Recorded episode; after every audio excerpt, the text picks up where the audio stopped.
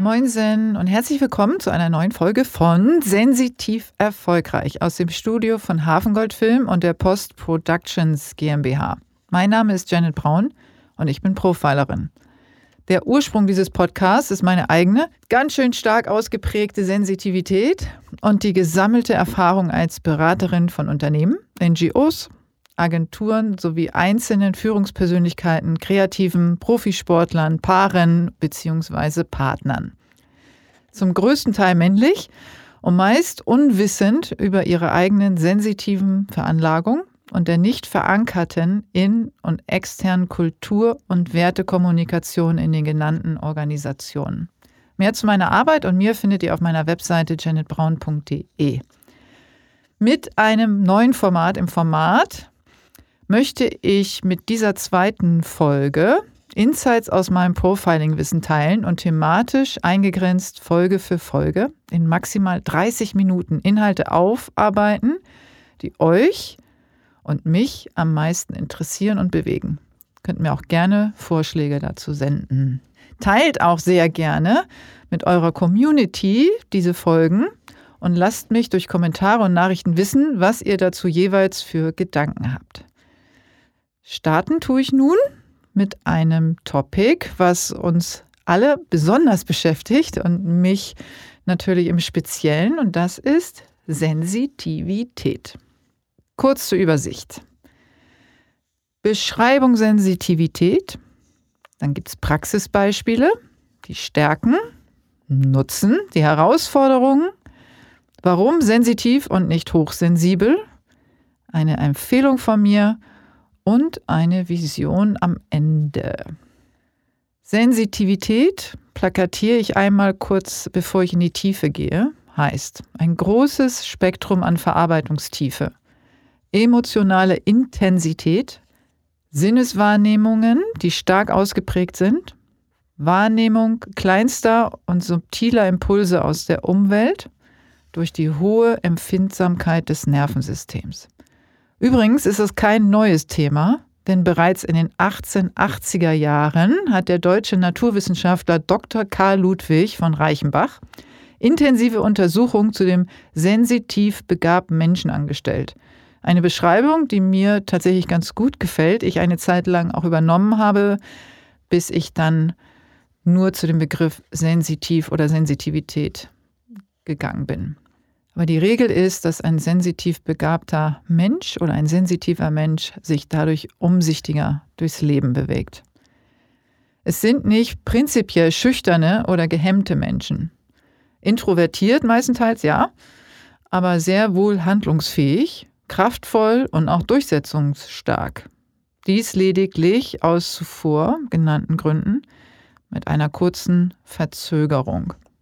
Aktiviert wird bei Reizen eine andere Hirnregion als bei der Bevölkerungsmehrheit. Prozesse laufen anders ab und die zeitliche Verarbeitung ist verschoben, weil die aufgenommenen Reize und Beobachtungen erstmal tief und gründlich verarbeitet werden müssen. Eine große Verantwortung für die überhöhte Menge an Reizen, mit denen sensitive Menschen zurechtkommen müssen oder dürfen, je nach Stimmung oder Haltung, ist der Thalamus ein bohnenförmiger Filter, der der Großhirnrinde vorgeschaltet ist. Den Hörerinnen dieses Podcasts vielleicht schon bekannt, da ich diesen mehrfach als Türsteher in diversen Folgen erwähnt habe. Alle eingehenden Informationen werden also normalerweise vom Thalamus vorverarbeitet, bevor sie der Großhirnrinde, dem Bewusstsein, zugeführt werden. Dabei entscheidet der, welche Informationen im Augenblick für den Organismus so wichtig sind, dass sie ins Bewusstsein überhaupt gelangen sollten. Übertragen gesagt, als Türsteher entscheidet Thalamus, wer auf die Party, in den Club darf und wer draußen bleiben muss. Im Fall sensitiver Gastgeberinnen dürfen alle rein und erst drin kann sortiert werden. Alle Hintergrundinformationen zu den Gästen, um die sich eigentlich Thalamus kümmert und damit viele Entscheidungen ja schon vorab abnimmt, werden ungefiltert an die Gastgeberinnen weitergeleitet. Sprich, Alle Informationen, die nicht nur auf der eigenen Party, sondern im alltäglichen Leben, im Beruf, im Urlaub etc. im Orbit rumschwirren, werden vom Thalamus durchgewunken und führen zu einer massiven Reizüberflutung in dem Ding zwischen den Ohren, wie meine Tochter und ihr Freund so zu sagen pflegen. Aber gut, dass es zig verschiedene Varianten und Abstufungen gibt und die eigenen Sensoren auch Vorlieben haben. So müssen die folgenden Beispiele von sensitiven Empfinden nicht alle bei jedem vorhanden sein oder in voller Stärke ausgeprägt sein. Kommen wir zu den Beispielen. Zu besondere sensitive Sinne und Wahrnehmungsfähigkeiten. Hören. Da geht es um Sprache, auch Ansprache, also wie spricht jemand mit mir das nicht selektiv hören können, Stimmlagen unterscheiden und Vorlieben haben, Tafelkreide nicht hören können, das haben wahrscheinlich viele schon erlebt, und äh, feinste Nuancen wahrnehmen, die andere nicht hören. Schmecken, da geht es dann um Schärfe, die man ab kann oder nicht ab kann und bestimmte Gewürze, die man rausschmeckt. Riechen, da geht es hauptsächlich um Parfum. Körpergeruch ganz stark, Essen ganz stark und auch Blumen. Äh, sehen. Das heißt, äh, man ist ein besserer oder ähm, aufmerksamerer Beobachter. Auch nonverbale Kommunikation nimmt man stärker wahr. Das heißt Mimik, Gestik, Körpersprache. Als auch, dass man lichtempfindlicher ist und ähm, ästhetischen, visuellen Anspruch braucht. Tasten beziehungsweise spüren. Da geht es dann auch um Sand und Wasser, Steine, Gras, Krümel, Etikett in Kleidung, Temperatur, Schmerz, Berührung und Fingerfertigkeit. All das kann zu ähm, Störungen auch führen, auch zu Schlafstörungen, wenn zum Beispiel dann ein Krümel im Bett ist und man sich fühlt. Das, so geht es mir persönlich auch wie die Prinzessin auf der Erbse, die dann erstmal diesen Krümel suchen muss, bevor es dann mit dem Schlaf weitergehen kann. Körpergefühl und Befindlichkeit, da sprechen wir über das Spüren der inneren Organe, der Muskeln und auch der eigenen Leistungsfähigkeit. Emotionale Empfänglichkeit, subtile Reize, also Gefühle und Verhalten und auch nicht ausgesprochenes, auch tatsächlich von Fremden im Fernsehen zum Beispiel aufzunehmen, Energien in Räumen, Situationen, ähm, zu haben und zu spüren, die erstmal gar nichts mit einem selbst zu tun haben. Praxisbeispiele. Supermarkt, auch ein schönes äh, Beispiel. Oder Kaufhäuser, zum Beispiel auch ein Schlussverkauf oder ein Flohmarkt, kann also wirklich zu einer massiven Überflutung im Warenangebot und dann der Reize führen. Und äh, tatsächlich ist für sensitive Menschen ein gut geordneter kleiner Wochenmarkt oder ein bekannter Supermarkt, wo man weiß, in welchen Regalen sich was befindet, eine, eine, eine wahnsinnige Erleichterung.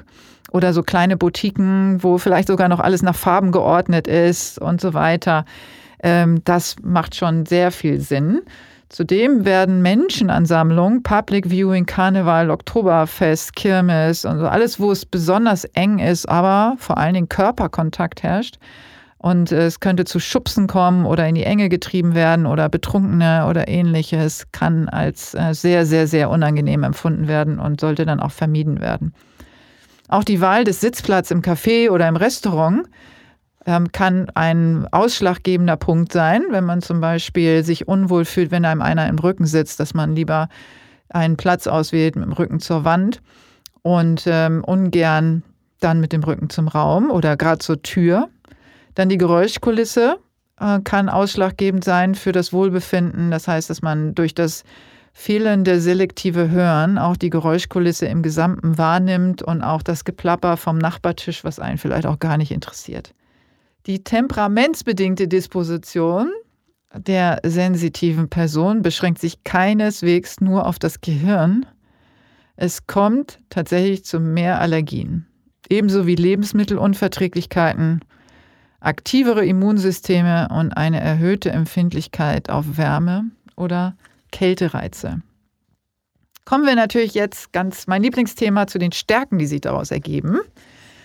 Das künstlerische Potenzial oder Talent was viele dann haben. Malen, zeichnen, bauen, musizieren, komponieren, fotografieren, basteln, nähen. Also alles, was so mit Ästhetik natürlich zu tun hat, aber auch mit einem hohen Empfinden. Und äh, dann die geistige Kreativität, Schreiben, Schauspielern, Organisieren von Projekten, Ideengeber sein. Ein hohes Werteverständnis, Loyalität, Gewissenhaftigkeit, Fairness, Gleichbehandlung. Reiches Innenleben, visualisieren, in Bildern denken. Das so verstehen sensitive Menschen tatsächlich die Welt am besten. In Situationen sich in die Zukunft reinleben zu können, sich vorstellen zu können, was als nächstes passiert oder was überhaupt in der Zukunft passieren könnte. Neugieriger Geist und die freiwillige Beschäftigung tatsächlich mit anspruchsvollen Themen, wenn man drin Sinn sieht, natürlich vorausgesetzt, und Spaß daran, Sachverhalte aus anderen Perspektiven zu betrachten, neue Zusammenhänge und Konstellationen zu entwickeln. Und da kommt das komplexe Denkvermögen natürlich sehr entgegen und äh, die Lust an Entwicklung von Problemlösungen. Dann gibt es ein hohes Erinnerungsvermögen durch Reflex oder Bilderverbindung der Sinne. Das heißt, dass man, weil man ja mit den Sinnen sich Dinge merkt und wenn dann ein bestimmtes Lied spielt oder ein bestimmter Geruch kommt, dass dann, das kennen auch viele aus dem Alltag, dass dann auch Erinnerungen hochkommen und dann ist das sozusagen bei besonders sensitiven Menschen nochmal verstärkt und man erinnert sich auch noch an Einzelheiten, die damit zusammenhängen. Zu glauben, ein sensitiver Mensch sei weniger belastbar, ist ein großer Irrtum. Denn er fühlt sich oder sie fühlt sich hm, gegebenenfalls in einer Konfliktsituation leichter als andere von Empfindungen übermannt, aber nimmt auch besonders gut unterschwellige Informationen auf, welche dann durchaus zum Vorteil eingesetzt werden können.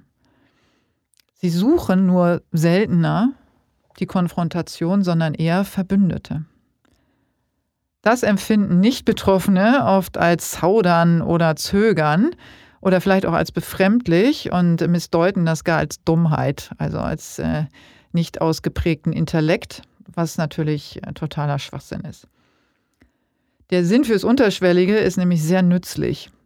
Hochsensitive Menschen bewegen sich umsichtiger durchs Leben. Sie sehen die Konsequenzen ihres Handels nämlich schon im Voraus. Welcher Nutzen ergibt sich denn für unsere Gesellschaft aus der Sensitivität von bestimmten Menschen. Also durch das Feingefühl ist natürlich gut, wenn man Unstimmigkeiten und Stimmungen sofort erfassen und erkennen kann und dann auch handeln und regeln kann. Durch die erhöhte Wahrnehmung kann man äh, Einsichten, die dem sequenziellen Verstand nicht zugänglich sind, auch mitteilen. Die Denkfähigkeit heißt, äh, dass man übergreifend und vernetzend denken kann. Also das ganze Große und den Kontext und Muster auch erkennt. Entscheidungen werden zwar gründlich abgewogen, aber dadurch gibt es auch ein besonders verantwortungsvolles Handeln. Dann auch in der Logik, was wird wirklich benötigt? Wer trägt auch was zum Prozess bei? Und vor allen Dingen, neuartige und nachhaltige Lösungen werden gesucht. Welche Herausforderungen gibt es für sensitive Menschen? Gruppensituationen und ein neues Umfeld, in das sie vielleicht sogar fremdbestimmt und äh, zwanghaft geworfen werden kann, äh, zu Problemen führen, weil sie aus der Beobachterrolle heraus erstmal Schwierigkeiten haben, sofort sich zu integrieren und erstmal fühlen müssen, wie sich äh, die Gruppe überhaupt zusammensetzt oder das neue Umfeld äh, sich anfühlt. Schlechte und disharmonische Stimmungen dann in dieser Gruppe oder zwischenmenschliche Probleme fühlen sie sofort, auch wenn die überhaupt nichts mit ihnen zu tun haben und sie fühlen sich betroffen. Unruhe, Lautstärke und Aggressionen, vor allen Dingen auch Streit, führt zu einem hohen Unwohlbefinden. Das Leben muss auch danach organisiert werden. Also man muss auch lernen, was man am besten kann, welche Art von Arbeit man braucht, welche Menschen um sich herum, welche Räume einem gut tun. Und äh, wichtig ist auch, etwas Sinnvolles zu tun und zu leisten. Natürlich gehört auch dazu, überhaupt äh, eine Sensitivität zu identifizieren. Wenn man sich selber bewusst ist über seine eigene Sensitivität, ist das auch viel einfacher danach zu handeln. Auch wenn man das bei anderen sieht, gerne auch mal drauf ansprechen oder vielleicht auch ein Gespräch suchen und äh, betroffene Personen auch aufklären, auch die betroffenen Personen im eigenen Umfeld sagen, was, warum einem unangenehm erscheint. Dann natürlich Hilfestellung in der Arbeitsplatzgestaltung und äh, die positive Wahrnehmung der Talente ist natürlich sehr hilfreich. Warum eigentlich sensitiv und nicht hochsensibel? Der Ursprung liegt in der, in der, englischen Begrifflichkeit Highly Sensitive Person, wo im Deutschen hochsensible Person draus wurde. Dabei wäre hochsensitiv sensitive Person mit hoher Empfindsamkeit richtiger. Was für mich eine totale Logik enthält, da es um die Senses, also die Sinne geht. Und natürlich inkludiert das auch eine Form der Sensibilität, was jedoch im Gesamtspektrum nicht ausreicht. Wenn man auch mal sich anguckt, wie sensibel definiert wird, wenn man es mal googelt, äh, und dann steht dann sowas wie wehleidig, tränenvoll, überempfindlich, nah am Wasser gebaut, voller Selbstmitleid, schwach. Und je sensibler, desto emotionaler, äh, dann kann ich es recht mich davon distanzieren, weil das ist alles nicht ausreichend, um eine sensitive Person im Ganzen zu erfassen. Zudem kann man auch sensibel reagieren, ohne sensitiv zu sein, durch äh, Trigger, Trauma oder irgendwelche Erfahrungen, die man gemacht hat. Und ähm, deswegen reicht mir sensibel tatsächlich persönlich nicht aus. Hinzu kommt, dass ich das Highly, also das Hoch, gestrichen habe, weil es hilft aus meiner Perspektive in der Aufklärung und gesellschaftlichen Integrierung nicht, wenn man den Eindruck vermittelt, es gebe nur eine kleine elitäre zugehörige Gruppierung und alle anderen haben keine guten Sensoren. Weil wir haben verschiedene Ausprägungen, sind verschieden selektiv und es gibt auch tatsächlich Menschen, die nur vereinzelt sensitive Wahrnehmung haben. Zum Ende noch eine Empfehlung für sensitive Menschen.